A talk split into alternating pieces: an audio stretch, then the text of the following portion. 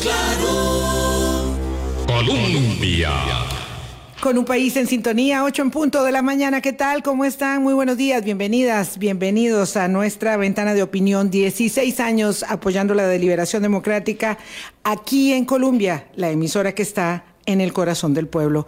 Buenos días, Boris. ¿Qué tal? ¿Cómo estás? Buenos días, Vilma, y buenos días a todos los amigos y amigas de Hablando Claro, aquí en Radio Colombia. Ayer quedé un poco, muy bastante, Vilma, preocupado. Poco mucho, por lo que lo oigo. Mucho, mucho, muy preocupado por un anuncio que se hizo y que tiene unas implicaciones en la vida nacional impresionantes. Sí. El director del Instituto Meteorológico Nacional nos avisa, yo creí que allá habíamos pasado la peor etapa del niño en el país y dice que se consolida en julio y agosto y hasta el próximo semestre del, del año, lo cual es una situación que nos tiene que poner a pensar desde ahora una eh, sequía eh, tiene implicaciones en la salud pública, en la producción, en la competitividad y en el desarrollo territorial y en la generación de empleo. Bueno, Boris no está presentando el tema de hoy porque No. si no, no estarían aquí con nosotros este don Agustín Gómez y don Carlos Murillo del Observatorio del Desarrollo y de la Escuela Estadística de la UCR, eh, pero está haciendo énfasis en si la noticia más significativa que se dio a conocer ayer tiene que ver con, la, con el advenimiento, la confirmación de las implicaciones del fenómeno del niño. Y no- nos movimos rápido, ayer mismo habl- hablamos con el meteorológico, eh, don Werner Stolz, la otra semana va a estar de vacaciones, pero como queremos trabajar el tema ya mismo, ¿verdad? Entonces vamos a eh, tener a eh, una de las representantes del Instituto Meteorológico Nacional que estamos coordinando justo con, con Melina, que es la encargada de prensa, para que esté aquí con nosotros a inicios de la semana próxima, porque realmente se trata de una circunstancia muy compleja.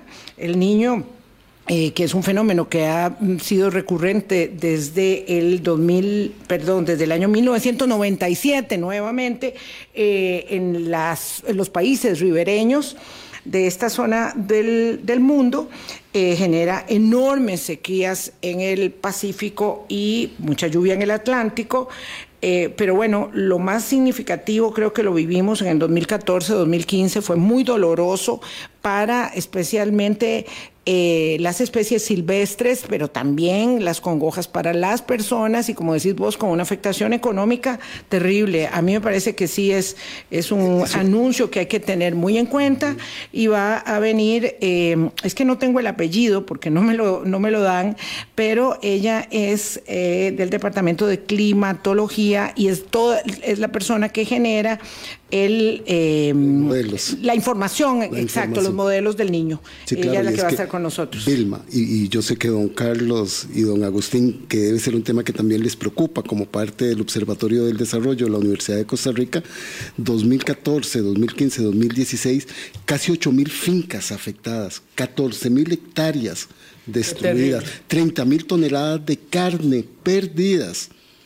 Eh, de, de- de carne y también de leche y de miel, 10.500 millones de colones fue lo que nos tuvimos que arrastrar en esa última atención con un decreto de emergencia que se tuvo que extender por 5 y 6 años hasta el año 2020. Esas implicaciones la- nos están anunciando desde ahora y hay que ver realmente cómo se atiende una situación de estas. Eh, Vilma, y perdón. Hola, buenos Hola, días. buenos días. Buenos días de una vez. Sí, porque vea, ya las tres minutos pasan y todavía dicen, no me han dado micrófono. Don Carlos, buenos días.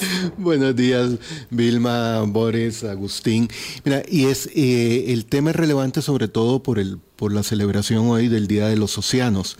y, y hay eh, información todavía más complicada, porque esos son los datos, digamos, del efecto en la parte terrestre, pero hay un efecto también en la parte marina, en, en la, la capacidad de reproducción de todos los recursos vivos del, del mar. La Y muerte de los arrecifes, eh, Carlos. Sí, en la, y hay- no podemos perder de vista que toda la zona mesoamericana del Pacífico Oriental, o sea, la costa de Centroamérica, el sur de México y hasta Ecuador, es una de las zonas eh, de mayor riqueza eh, en la parte de producción de nutrientes para los recursos vivos del mar.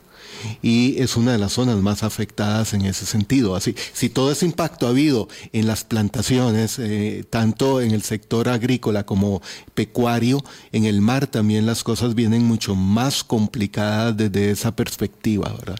Y es algo eh, que no, no estamos viendo, pues el océano es fundamental para el ambiente. O sea, no es solo un asunto de que nos guste ir a la playa, es que sin los océanos, eh, en realidad el ambiente terrestre sería muy diferente. y esa es la fuente de alimentación de muchas zonas costeras que son las más empobrecidas. Así es. Bueno, ese es el tema que abordaremos desde la perspectiva de la ah, meteoróloga Karina Hernández, que es la que genera los modelos respecto del niño en el Instituto Meteorológico Nacional. Ya tenemos toda la información.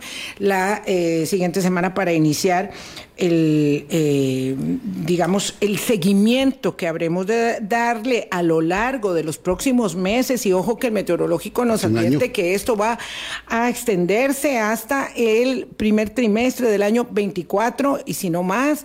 Es decir, es muy, muy delicado lo que vamos a enfrentar. Tenemos que hacer una preparación enorme y esperemos que así sea con nuestra las limitaciones que tengamos, las posibilidades que tengamos como país para eh, ir adelante con algo que va a hacer mucho sufrimiento, especialmente en la zona eh, del Pacífico, en las costas del Pacífico. Y en el Valle Central. No dejo de recordar todo lo que vivimos en ese tiempo. Nosotros viajábamos mucho, ¿te acordás? Este, por supuesto, Boris, a Guanacaste. Por allá trabajábamos eh, en ese tiempo y la verdad es que era dramática, dramática la circunstancia. Por eso recuerdo mucho las especies muertas, porque los monos tenían que descender, los monos, los venados, todas las especies silvestres tenían que descender prácticamente hasta la playa en busca de agua y también en la carretera, en las vías principales, donde tienen que bajar en busca de líquido porque están muriendo de sed, de deshidratación, entonces tienen que bajar y entonces hay montones de muertes eh, este, del, recurso silvestre y las afectaciones a la salud humana, sin, ni qué decir. Y no podemos perder de vista de que por lo angosto que es Costa Rica somos un país oceánico. Claro. O sea, eh, la influencia del Caribe y, de, y del Pacífico se juntan y entonces, aunque digamos vivimos en el Valle Central, pero somos en realidad un país oceánico. Lo que decía Boris, ¿verdad? la afectación que vamos a tener aquí también. De ambos lados. Ayer que estábamos hablando de la disminución de las capacidades de la ejecución de las obras que ya están muy retrasadas en eh, acueductos, eh, en provisión de agua en general, lo cierto es que vamos a tener ahí más circunstancias. Y ahora estamos viviendo racionamientos que ya la época de lluvia se siguen presentando, lo que viene, lo que viene no es poca cosa. Vamos a hacer una pausa porque tenemos aquí a don Carlos Murillo y a don Agustín Gómez, a quien también tenemos que permitirle saludo, por lo menos, ¿verdad? Buenos días, pues Agustín. Muy buenos días, un gusto. Muchísimas gracias por la Muchas gracias siempre por estar con nosotros, para que nos eh, comenten acerca de los hallazgos de un estudio de opinión pública, que es el tercero que generan ustedes, ¿verdad? En, esto, en este año, digamos, desde lo que va de la actual gestión gubernamental. Eh, y que además es un, digamos, doble componente, tanto el estudio de opinión pública sobre las valoraciones acerca de la gestión de la administración Chávez Robles como de la Asamblea Legislativa y eh, complementariamente el estudio sobre el índice de confianza del consumidor que lleva a cabo desde hace muchísimo tiempo la Escuela de Estadística de la Universidad de Costa Rica. Vamos a la pausa y regresamos. Colombia. Con un país en sintonía, 8, 12 minutos de la mañana. Gracias por hacer parte de nuestro Hablando Claro aquí en Colombia, la emisora que está en el corazón del pueblo.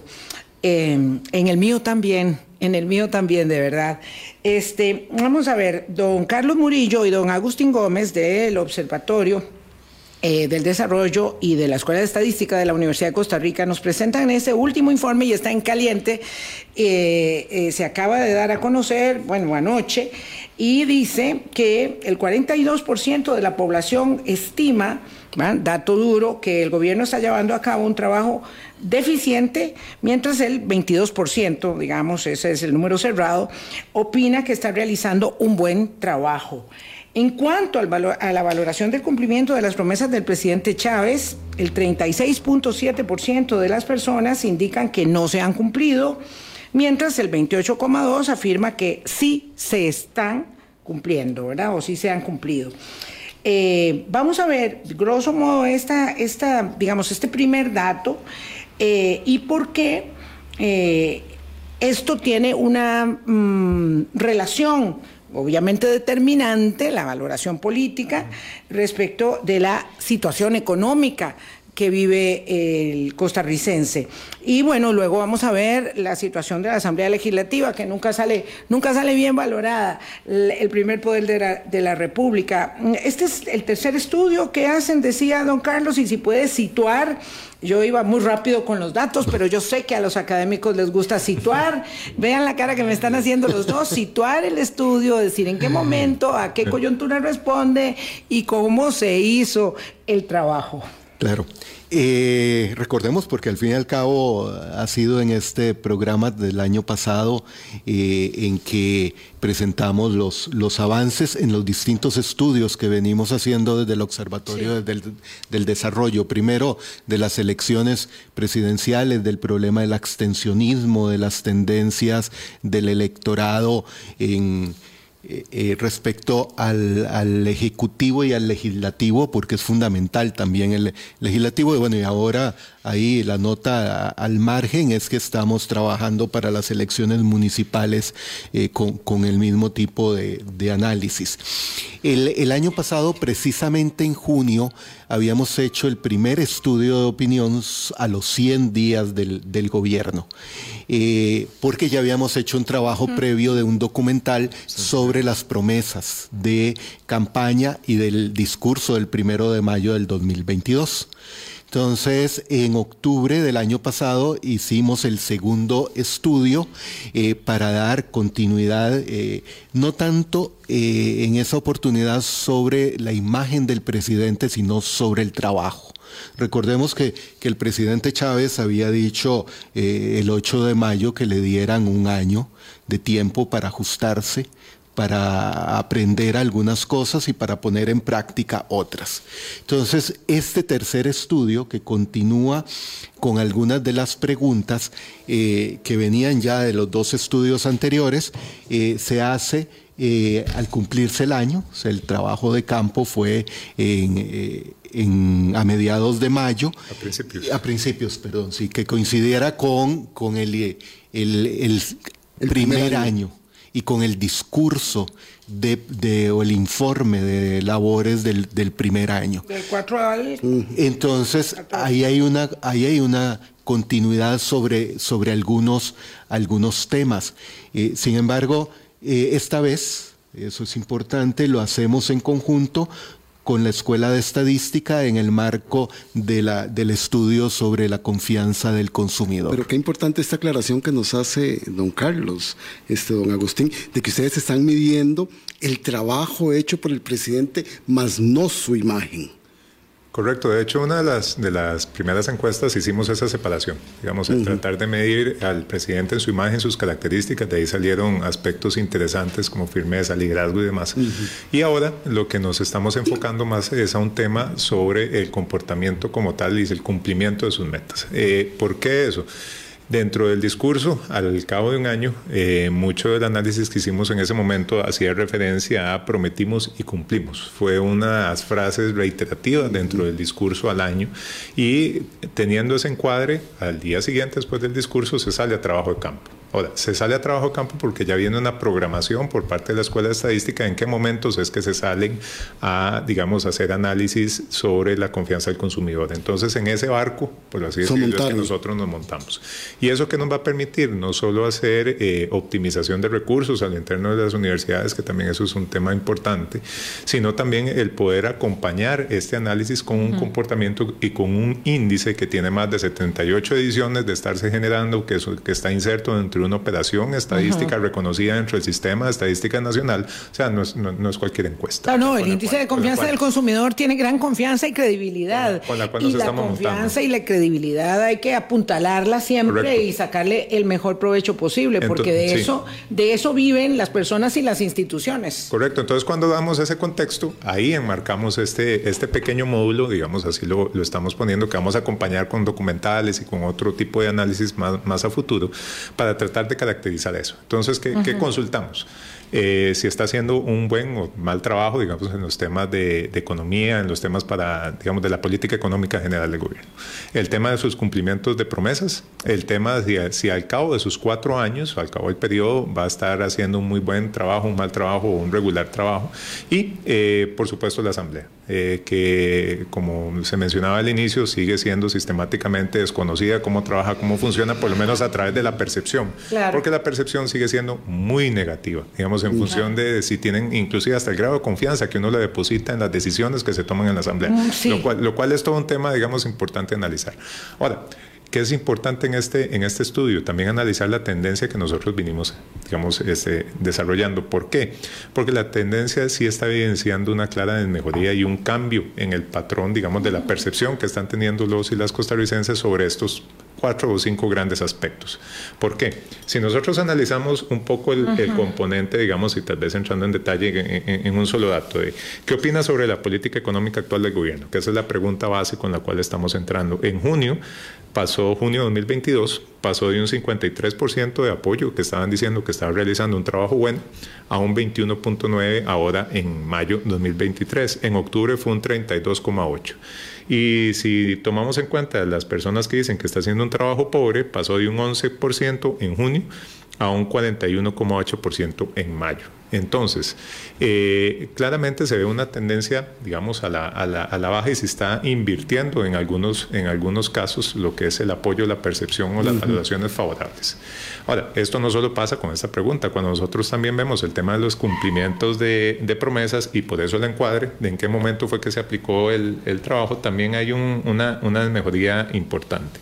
Si nosotros consideramos que en junio de 2022 el 69%, el 70%, digamos, de la población decía, sí, sí se cumplió y eso es al cabo de los 100 días, ¿verdad? Agustín, despacito, ¿verdad? Porque, claro, cuando son números y momentos, eh, me pasa que alguien me dice, pero que hablen un poco más despacio porque no, porque no logró eh, captar toda la información. Entonces, en junio del año pasado... A los 100 días. Ok. De acuerdo, ese es el contexto. A los 100 días el apoyo era el 70% dijo sí, sí ha cumplido sus promesas.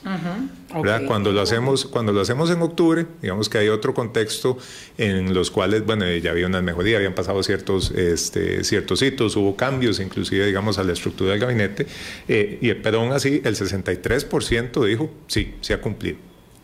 Cuando entramos a mayo, el 28%, estamos hablando de una pérdida significativa, dijo sí se ha cumplido. Ahora, ¿qué pasó con ese 28%? Hubo una fragmentación que se fue a un no, con un 36%, y aún parcialmente, digamos que tienen esa duda de que si lo cumplió o no lo cumplió con un 26%. Ahora podrían decirme, bueno, pero parcialmente y sí se pueden sumar, ¿verdad? Que es, yo le diría, agarremos mitad y mitad.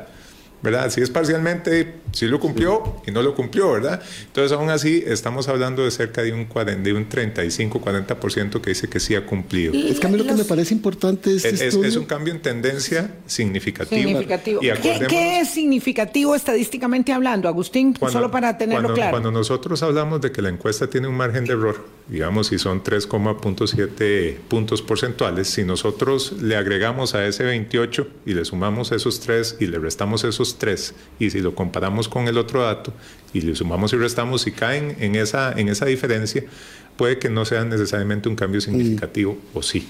Entonces, cuando nosotros comparamos, aunque digamos, y eso también es importante decirlo, las metodologías con las cuales se desarrollaron los tres estudios siguen los mismos parámetros.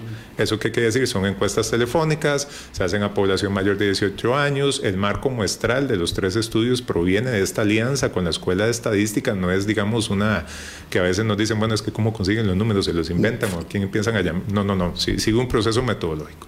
Y a partir de eso nos permite contrastar eso. Entonces, si nosotros estamos viendo disminuciones en tendencias y esas disminuciones son más grandes que el margen de error, son cambios significativos.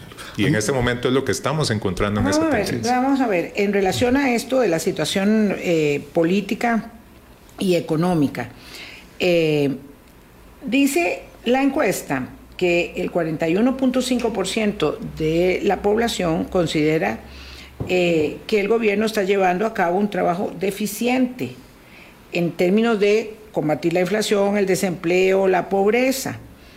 Eh, y el 22% afirma que está realizando un buen trabajo.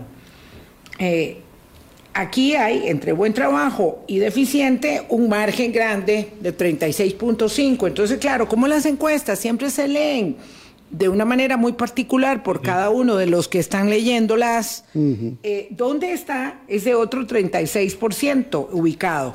Eso corresponde, digamos, a las, a las personas que dicen que están haciendo un trabajo regular. Digamos, son las, las personas que están en el medio. En el medio. Entonces, generalmente uno en, en análisis eh, trata de contrastar los extremos digamos, las personas que se van al, a bueno y deficiente en, este los puntos en los puntos más extremos porque son las percepciones más consolidadas. Digamos y son las posiciones más fuertes que uno puede encontrar. El resto uno lo clasifica eh, y hay formas de cómo clasificarlo también en, en, ese espacio de que mira tal vez no estoy tan seguro tal vez está digamos que son esas percepciones que cuando hay un cambio muy fuerte y uno vuelve a aplicarlas, se vuelcan a otro a un lado. o a otro. Se vuelcan a un lado o al otro. Por eso, digamos, el contexto importante de en, qué se enmarca este tercer estudio que viene saliendo de un discurso del primer año de la gestión del, del presidente. Don Carlos, a mí me llama mucho la atención, ¿verdad? Porque aquí lo que ustedes están midiendo, una cosa es lo que yo digo y cómo actúo, que lo asocio a la imagen. Y la otra es lo que yo estoy haciendo y lo que estoy cumpliendo, que lo asocio al trabajo que uno como costarricense espera y se da cuenta cuando va a hacer sus compras de que el alto costo de la vida sigue, cuando va a buscar empleo, que le está costando mucho conseguir empleo, cuando está pagando servicios públicos. Entonces, esto es lo que está midiendo este estudio, el trabajo que está haciendo el presidente y su gobierno para la vida de las personas. Sí, eh, o sea, y por eso insistimos mucho en las percepciones y en las expectativas, porque al fin y al cabo la percepción que uno como ciudadano tenga va a incidir en las expectativas de si las cosas eh, están por buen camino o no. Más allá de si uno considera si es un buen líder, si le gusta el estilo. O su imagen. O su imagen. No, no estamos eh, analizando y hay otros estudios de opinión que se encargan de eso.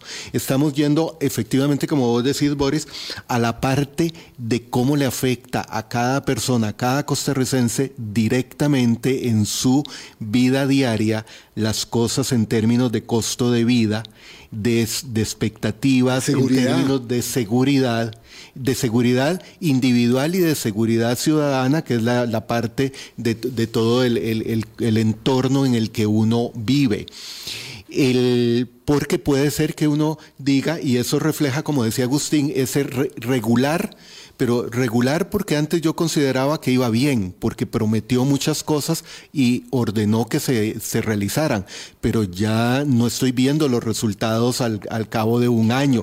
Lo, bajo a, a regular. Tengo una gran inquietud porque, vamos a ver, si en junio del año pasado el 70% de la gente decía que las promesas sí se cumplían, estamos hablando de un gobierno nuevo. Entonces, claro, tiene toda la impronta de la luna de miel, de la, del enamoramiento que hay con una nueva administración. Y ahora, estamos hablando de mayo 2023, 11 meses después, eso es el 28%, nada más de la gente. Pero, una cosa es la expectativa de junio y otra cosa es la realidad la de mayo. La realidad de la percepción de la gente. Es ahora sí, ya estamos ah. sobre la realidad. Y no, y no, no se puede atribuir a la, a la anterior administración. Entonces, como vos decís, eh, claro, en, el, en, junio del año pasado, a los 100 días, eh, había cumplido con las promesas. Sí, claro, porque había dicho que iba a ordenar, por ejemplo, la apertura de algunas rutas que estaban cerradas, los puentes Baileys, un montón de cosas. y él dijo, a lo de las mascarillas, cumplió la promesa. La promesa de campaña. Ah, ok, ok. Claro, ya, ya, lo había cumplido. Ahora, él, me refiero al señor presidente, como eh, jefe de gobierno giraba una instrucción y cumplía con lo que se cumplía. Claro, lo que pasa es que ahora la gente, un año después, está viendo los resultados directos de otros compromisos de otros compromisos porque puede ser que haya dicho bueno vamos a bajar eh, los precios de los de los medicamentos el precio del arroz ok pero yo lo estoy sintiendo en mi bolsillo si los medicamentos están hoy más baratos que hace un año o el precio del arroz más barato que hace un año. Vamos a ver, aunque la inflación esté baja, porque la inflación está muy controlada en Costa Rica, el desempleo eh, en el número puro y duro ha bajado, ¿verdad? Pero recuerden que también ha bajado, ha bajado la cantidad de empleos.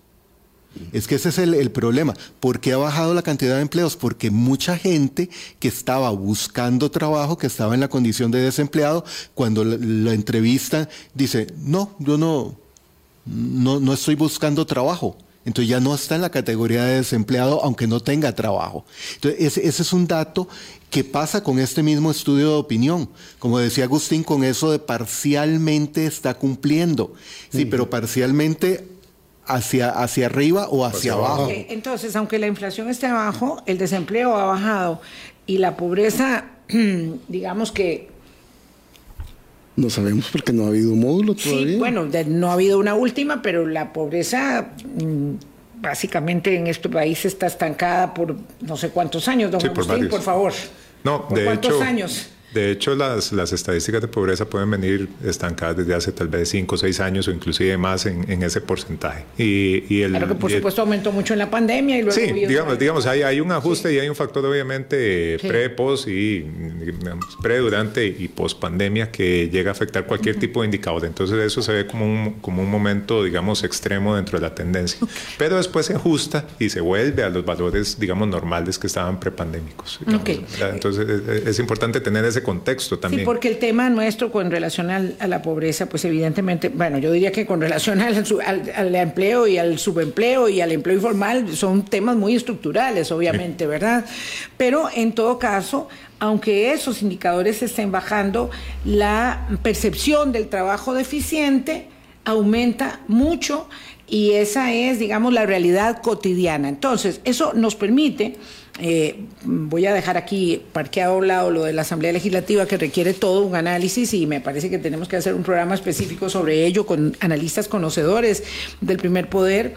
Eh, específicamente sobre el tema del índice de confianza del consumidor, porque a mí me parece que ahí, digamos, hay una correlación y es muy interesante que lo estén haciendo de manera tan, de manera conjunta, eh, en cuanto a cómo el índice de confianza del consumidor que habla de la situación presente eh, de las personas en términos de la vivencia económica individual y colectivamente, ¿cómo se manifiesta en este estudio? recordemos que este índice, digamos, esta, su, su, edición 78 ha tenido sus altibajos y ha tenido sus puntos más bajos y sus puntos más altos en otras administraciones dentro de contextos muy diferentes.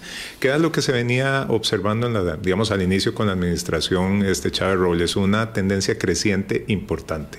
Pasó de un 44 de confianza, de confianza Pasó de un 44 a un 47,8 en la última medición del, mm. de, principios de, de, año de febrero y bajó un 45.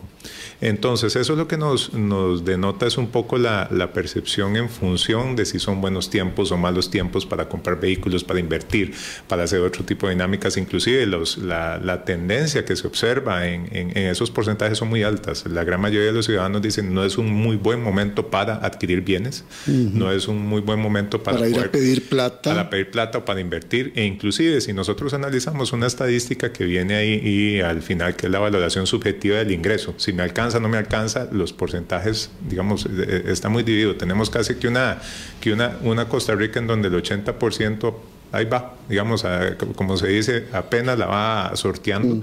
Y hay un 20% que dice, pues gano y inclusive puedo todavía ahorrar. Entonces, bajo ese contexto es que se denota esa tendencia. Ahora, ¿qué podría pasar? Y se ha visto también en otros índices, cuando la confianza empieza a bajar, va a bajar por un periodo consecutivo.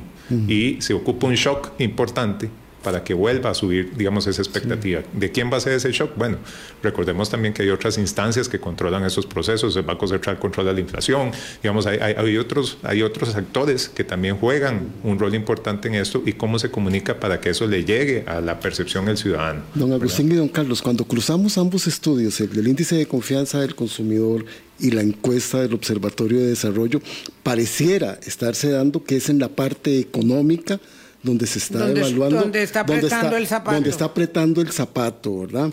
Claro. Ahí, es, en el empleo, en el costo de vida. Claro, y es que el, el, asunto de las expectativas es que si a mí me va mal, entonces yo les digo, Vilma, Agustín, Boris, miren, no, mis, yo veo que esto va mal, que no estamos logrando avanzar. El problema es cuánto influyo yo en las expectativas de ustedes tres para también decir, no, ya iba a comprar algo porque necesito eh, cambiar, eh, por ejemplo, mi computadora, porque mis hijos e hijas están ya avanzando eh, en la escuela y en el colegio, no, ya no la voy a comprar.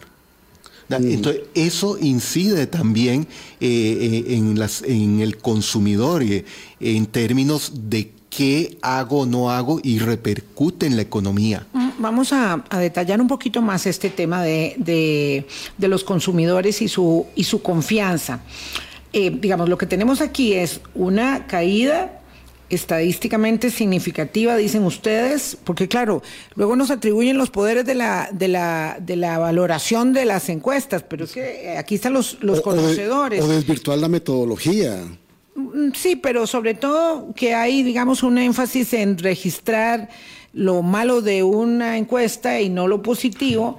Y, la verdad es que, bueno, aquí esto dice que hay eh, una mm, disminución estadísticamente significativa en la confianza de los consumidores, pero aún así, todavía la confianza, ¿verdad?, está por encima del promedio histórico, que ha rondado mm. el, los 41 puntos. Este es un país bastante, bastante, eh, digamos, escéptico.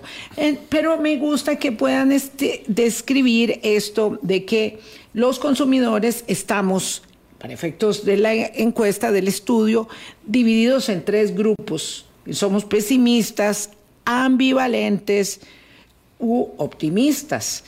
Y los optimistas básicamente son los mismos, no cambian, ¿verdad? Eh, hay 21 o 22% que son siempre optimistas, esos son los que siempre van a ver el vaso medio lleno, pero los pesimistas aumentan bueno, me imagino que a costa de los ambivalentes. Dígame usted cómo es eso. Digamos, eh, a ver, eh, eh, eso es parte de lo que uno puede hacer en, análisis estadístico de quién es el que pierde y quién es el que gana. Digamos, a dónde es que se está yendo los, los grupos o cómo se están moviendo. Generalmente este tipo de, encuestas, como se mencionaba, tienen factores de shock que hacen cambiar la percepción en determinado momento. Entonces, si yo estoy viendo que este, se emiten políticas y que no se visualizan, de que hay promesas que no se cumplen, de que los precios siguen igual, de que hay, digamos, este, todo un entorno, generalmente las personas que están en, en el medio son las que se empiezan a mover digamos, y son las que empiezan a, consolidar una posición. Ahora, eso no quiere decir que no exista un porcentaje que tal vez puede ser mínimo de ese consolidado, de ese 21%, 22% que siempre eh, ve el vaso medio lleno, que no se quiera cambiar porque puede que tenga algún grado de afectación. Ahora, recordemos que también la estructura de cualquier encuesta permite valorar ese, digamos, ese, esa escala de percepciones y capturarla de mejor manera. Entonces siempre vamos a tener extremos y siempre vamos a tener medios. El medio es el que cambia de una manera más rápida en función de esta... Esos son los, los, electores volátiles de las encuestas, de, las, encuestas de las campañas. pero, pero, vamos a ver, el porcentaje de consumidores que espera perder capacidad de compra durante este año, ¿verdad? Este, en realidad disminuyó. Y ese es un dato bueno. Sí, claro. A ver, también hay que ver el, el tema de si la gente eh, le está alcanzando para ahorrar o no, o si pueden hacer, porque eso también va a definir mucho si yo cambio y si tengo esa posibilidad de poder generar, digamos, estos ingresos. Entonces también veamos la expectativa a futuro, que es uno de los indicadores que también este, se encuentran en el índice de, de, si la situación económica va a mejorar o no va a mejorar, de inclusive si vamos a poder conseguir empleo o no. Entonces hay también esa expectativa en función de los mensajes que se están enviando del entorno. Entonces, desde mi óptica personal, yo puedo tener ciertas facilidades que ayudan a mejorar ese indicador en el mediano o largo plazo. Pero también pueden haber momentos en los cuales digo, mm, no. Vamos a ver, pero es que aquí hay una cosa muy curiosa, perdona Boris, es que, es que fíjate que ve, eh, el porcentaje de consumidores que espera perder capacidad de compra disminuyó de manera importante. El porcentaje de los que esperan que los precios aumenten más que los ingresos también disminuyó. Entonces, hay una expectativa relacionada con los ingresos eh, que mejora. La gente sí piensa que va a mejorar, aunque la confianza en general disminuye. ¿Cómo, es, ¿Cómo se baila? Baileme ese truco en la uña, don Carlos y don Agustín. Es que estoy muy confundida. no, no, el, el, el problema está o sea, sí hay en, e, ese eh, segmento de la población que tiene esa volatilidad y que tiene expectativas de corto plazo, por ejemplo, pensando, bueno, y puedo gastar algo en mis vacaciones ahora de, medio, año. de medio año y puedo llevar a mi familia a la playa o incluso salir del país o algo así. Va, a depender mucho de, cómo está manejándose. Y Vilma lo había indicado. La inflación eh, controlada, eh, baja, eh, igual la parte del desempleo, eso genera algunas expectativas, ¿verdad? Pero también lo cierto es que cuando ven ya no la parte solo del, del consumo, sino la situación en general, hay eh, aspectos que siguen preocupando. Claro, porque hay una retórica, hay una retórica que también se ve con esto, ¿verdad? La administración ha dicho, aprobada la ley 4.3, van a venir más empresas, va a haber más, empleo. El presidente insiste constantemente los miércoles en sus rendiciones de cuenta de que van a bajar los precios, de que la situación está muy bien. Entonces, hay también una, sigue alimentando la expectativa y se sigue confrontando con la realidad y ahí es donde le entiendo a don Agustín y don Carlos que está esa situación. Y, es que recordemos que el índice de confianza, digamos, y, igual esto a veces es, complejo de, de explicarse, mide en dos grandes índices, lo que es la condición económica actual, así como estoy yo, digamos, hoy o cómo percibo estar hoy y cuál es la expectativa a futuro, digamos, cuáles son las, las expectativas económicas que yo pueda tener para proporcionar, digamos, una valoración. Entonces, cuando se hace este, este contraste y ¿verdad? A nivel de expectativas y a nivel de los subíndices, yo puedo estar viendo que va a haber una mejoría de que me están diciendo, ahí es donde se viene a materializar, digamos, las acciones en función de eso. Otra cosa es diferente si yo al día de hoy puedo tener, digamos, ingresos para poder costear mis cosas o para poder, digamos, este, comprar casa, comprar carro, digamos que son, que son, variantes que están ahí. Agustín, entonces yo, yo, digamos, elaboro, bueno, este no es el mejor momento para comprar la casa o para cambiar el carro, ¿verdad? Este, en lo que estoy yo y, y don Boris no, yo, yo quisiera cambiar el carro, este estoy arreglando mi viejito. Eh, sí, yo, yo, no, lo, no, lo, no, lo, va a cambiar todavía, pero me gustaría. pero entonces yo digo, bueno, todavía no es el momento, no es el momento. Pero durante el próximo año sí espero hacerlo. Y por eso es que ahí se ve una mejora significativa de mi expectativa. al próximo año respecto de hoy no es el momento de comprar casa, pero tengo que tener eh, la ilusión de que lo podría hacer el año entrante o a plazo si el año si el año entrante porque esto puede eh, cambiar significativamente, porque vos podés decir, no, me espero al próximo año, creo que las cosas van a mejorar. Pero si viene, por ejemplo, el, el, los, el paquete de impuestos, viene eh, algunos otros cambios, podría decir que esa expectativa positiva que vos tenés hoy para el próximo año desaparezca ah, no, claro, Pero eso ya será, perdón que le diga a don Carlos y don Agustín, eso será en la encuesta que hagan dentro de un año. En agosto. En agosto. sí, porque la de confianza del consumidor es trimestral. ah, ok, sí, pero bueno, pero la expectativa aquí habla a, términos de un año. Yo creo que en la pausa don Agustín dijo algo que, que me gustaría que ampliara, porque él dijo que cuando el índice de confianza del consumidor baja, se mantiene por un tiempo. Entonces, para ver qué es lo que haría que esa confianza siga disminuyendo. Sí, además yo tengo otra, otra inquietud que también está reflejada aquí en la política económica y social, en el segmento de la política económica y social de la encuesta, porque es que medir percepciones es súper complejo y es tan interesante mm. como la naturaleza humana misma y nosotros nos movemos por nuestras emociones, por nuestras realidades, por nuestro entorno, como decía Carlos.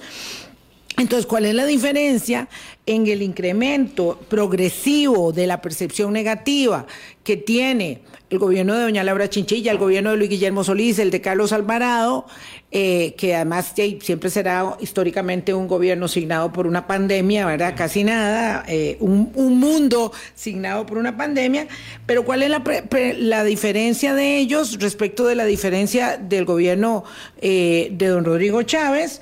Si siempre lo que es lógico es que vayan cayendo las expectativas, las ilusiones, ¿verdad? Los sueños de que las cosas van a estar mejor, eh, aunque, claro, eh, don Oscar Arias sigue siendo el campeón de las percepciones porque inició en negativo y terminó en positivo. Ese, ese hizo una inversa de la circunstancia de la valoración de la gente. Eso es muy interesante. Pausa y regresamos con esa parte. Colombia. Con un país en sintonía 8.44 minutos de la mañana. Vamos a ver. Normalmente, don Carlos Murillo y don Agustín Gómez eh, las administraciones, los gobiernos, los titulares del Ejecutivo van perdiendo fuelle, ¿verdad? Eh, bueno, ahí puede haber una tragedia como mm, la administración Alvarado Quesada, que, vive la reforma fiscal, las huelgas y la pandemia, y la guerra. ¿verdad? Y la guerra, y termina con la guerra de, de Ucrania, y se hace todo un problemón ah, en el medio, la crisis de abastecimiento mundial de contenedores, etcétera. Pero normalmente se van cayendo. ¿Verdad? Ahí está el gobierno de Doña Laura, el gobierno de don Luis Guillermo, el gobierno de don, de don Carlos. Decíamos que el gobierno de Oscar Arias fue diferente porque empezó en negativo, luego está atravesado por un gran tsunami que fue la crisis 2008-2009 en el mundo, ¿verdad? La burbuja inmobiliaria. Eh, pero luego termina en, positivo. Bueno, ese eh, sí es una raya en el cielo, eh, pero entonces, ¿cuál es la diferencia de la caída de la percepción del buen trabajo que tenía don Rodrigo Chávez hace un año de 70 a la de ahora eh, mayo el 28%, si siempre se van cayendo los gobiernos en popularidad, bueno, en buena valoración del trabajo. Claro, en, buena medida, o sea, eh, hay un desgaste, eso es inevitable, y, y que ahora no se había visto tan rápido sino hasta un año después, eh, por todo el manejo de la comunicación desde Casa Presidencial, por el lenguaje de comunicación populista con la, ciudadanía, que, todavía, si, si uno lo revisa, la imagen del presidente Chávez sigue siendo positiva. No así la gestión, porque eh, ya, ya ha pasado tanto como decíamos antes que ahora sí quiero ver resultados, pero los resultados no los siento directamente en el bolsillo, porque al fin y al cabo eh, es, está muy relacionado esas expectativas y nosotros generamos y tomamos decisiones en función de las expectativas y de cómo percibimos la realidad. Don Carlos apunta en un hecho que es medular, es lo que yo le estoy diciendo a la gente. Ayer una funcionaria de Acueductos y Alcantarillados ante una pregunta en la conferencia de prensa del Consejo de Gobierno dijo que por qué le estaban cobrando toda la factura del agua si estaba teniendo este racionamiento. Entonces el presidente le dice, quiero que me arreglen eso porque no es posible que a la gente le estén cobrando el agua que no recibe. Entonces la gente genera una expectativa al respecto de eso y ese es un problema que no se va a solucionar en un mes como él está pidiendo. Y le puso un plazo. Y le puso un plazo, por eso. Pero ese es el estilo gerencial del, del, actual presidente. El problema está cuando en ese plazo... No se cumple. No se cumple. Entonces, el, a mí me preocupa más, y creo que lo decíamos eh, eh, cuando analizamos las dos eh, encuestas anteriores, es cuando las expectativas sobre algo es demasiado alto y la realidad es totalmente distinta, la caída es, significativa, ya no estadísticamente, ya es significativa en la realidad y entonces uno dice, no, esto fue más de lo mismo. Y con todo el manejo de la comunicación va a ser una situación muy compleja. Yo creo eh, que... Eso va, a ser... Eh, yo, yo, yo, creo que va a ser muy complejo el asunto si el, Poder Ejecutivo no toma eh, conciencia de que hay que realizar ajustes en muchas cosas, sobre todo en la comunicación, porque puede ser que hasta ese núcleo duro que sigue diciendo que es muy buen trabajo el que se está haciendo, puede irse deteriorando. Porque lo vemos el deterioro normal de las tres administraciones anteriores. no estamos, digamos, ubicando la realidad de que ese índice de confianza llegó a ser muy elevado. muy elevado, y ¿verdad? y ahora, entonces uno dice, bueno, ahí está en 45%, eso es más alto que el histórico, yo lo se reflejaba, pero es que había llegado muy arriba. Lo que pasa es que esa tendencia es la que uno tiene que empezar a observar, y por eso decía al, al principio que cuando se empieza una caída es muy posible que se mantenga por dos o tres mediciones más porque ya hay una afectación y un desgaste que se, se mostró. Caso contrario, si se hubiera, hubiéramos llegado a 50 como uno de los valores históricos más altos que se tuvo el índice al principio de sus mediciones, ¿verdad? Que es una expectativa muy alta. Pero, aquí llegó a 60. Ajá, pero cuando hay cambios, digamos, importantes, si se genera un cambio en la tendencia, digamos, implica una valoración, una percepción muy diferente. Recordemos también hay, hay un análisis este, muy interesante que hizo el doctor Edgar Gutiérrez en un momento que es generar el reloj de la confianza del consumidor. ¿Eso qué significa? Hacer un análisis entre las expectativas, la situación actual y las expectativas y en función de eso ver cómo las en todas las administraciones se va moviendo ese reloj eh, y, y, lo cuadra en, digamos, en escenarios. Un escenario que podría ser este, interpretado como un escenario optimista, ¿eso qué quiere decir? Tal vez mis expectativas económicas hoy no están bien, pero a futuro mm. voy a estar mejor. Ahí es donde estaba situada la tendencia de esta administración, digamos, en un escenario optimista. Y ahora se está pasando un escenario del ocaso. ¿Eso qué quiere decir? Ambas situaciones, digamos, o ambos escenarios están cambiando su patrón y ahí es donde se mantuvo, por ejemplo, parte de la administración este, Pacheco, parte de la administración Arias, parte de la administración Chinchilla, parte de la administración Solís y parte de la administración Alvarado. Nunca hemos salido, digamos, y, es un documento que, se, lo podemos compartir, nunca ha salido de, ese, de esa estructura y nos hemos migrado a un escenario totalmente pesimista, es decir, a, ambos índices estamos, digamos, comprometidos o un escenario muy, muy positivo, que esa fue eh, la tendencia de la, de la administración Arias, que hacíamos mención ahora, en donde terminó siendo todo súper bien y después volvió a caer. Entonces, también hay que entender que la dinámica, a pesar de que es un índice, digamos, robusto que mide esas mm. expectativas, la exposición que tenemos a medios, a información, a desinformación y a, digamos, es comunicación es muchísimo mayor que en las otras administraciones o que antes que prepandemia. Entonces eso también a, nivel de medición estadística es muy difícil de poder, digamos, atribuirle ciertos efectos porque es muy complejo. Por ejemplo, puede darse un evento eh, el volcán, digamos, Rincón de la Vieja, explosivo o, y puede desencadenar un montón de factores que hacen cambiar, mira, ya mejor mi percepción. No, a mí me parece que, digamos, vamos cerrando el espacio de hoy con lo que empezamos hablando, es que el fenómeno del niño tiene tales implicaciones o puede llegar a tener eh, tan graves consecuencias, digo que podría llegar a tener tan graves consecuencias, ¿verdad?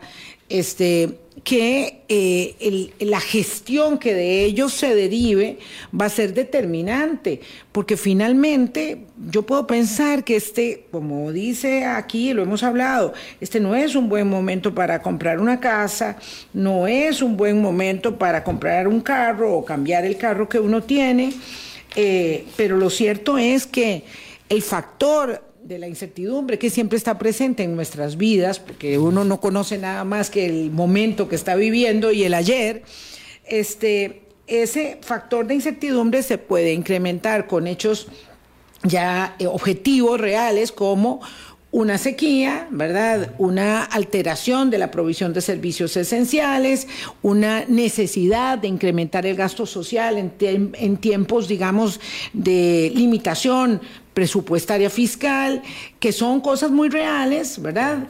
Que, que, va a hacer un aumento de, los servicios médicos, de, la salud, en fin, todo eso eh, son las complejidades, más allá de las de hacer encuestas, De, gobernar. Pero ahí lo acabas de decir, esa es la complejidad de gobernar Bilbao, vos decís, bueno, es que uno como persona vive el momento y toma las decisiones sobre ese momento. El gobierno y quién gobierna, no solo quien gerencia. El presidente de la República no es un gerente. Claro, porque el gobierno no es una empresa privada. No es una empresa privada. Y es muy diferente. Y, tiene que entender y manejar los riesgos. Claro. Y tiene que entender que lo de eh, los fenómenos climáticos, lo del volcán Rincón de la Vieja, son amenazas que hay que manejar en este momento y no solo eh, girar órdenes y esperar que se cumplan sin considerar los riesgos y las amenazas. O estar dividiendo a la sociedad. Eh, eso, eso todavía es más complicado. discursos. Claro, yo creo que hay todo un análisis que hacer sobre cuál ha sido el comportamiento de la sociedad costarricense en, en los últimos años no solo en esta administración, sino en los últimos años en términos de polarización, eh, eh, más allá del electorado, en términos de polarización frente a los temas sociales relevantes. Vamos a ver, hoy hay una, huelga, mm, paralización de servicios. Yo tengo que decir que tengo una profunda animadversión por las huelgas de los servicios médicos y hospitalarios.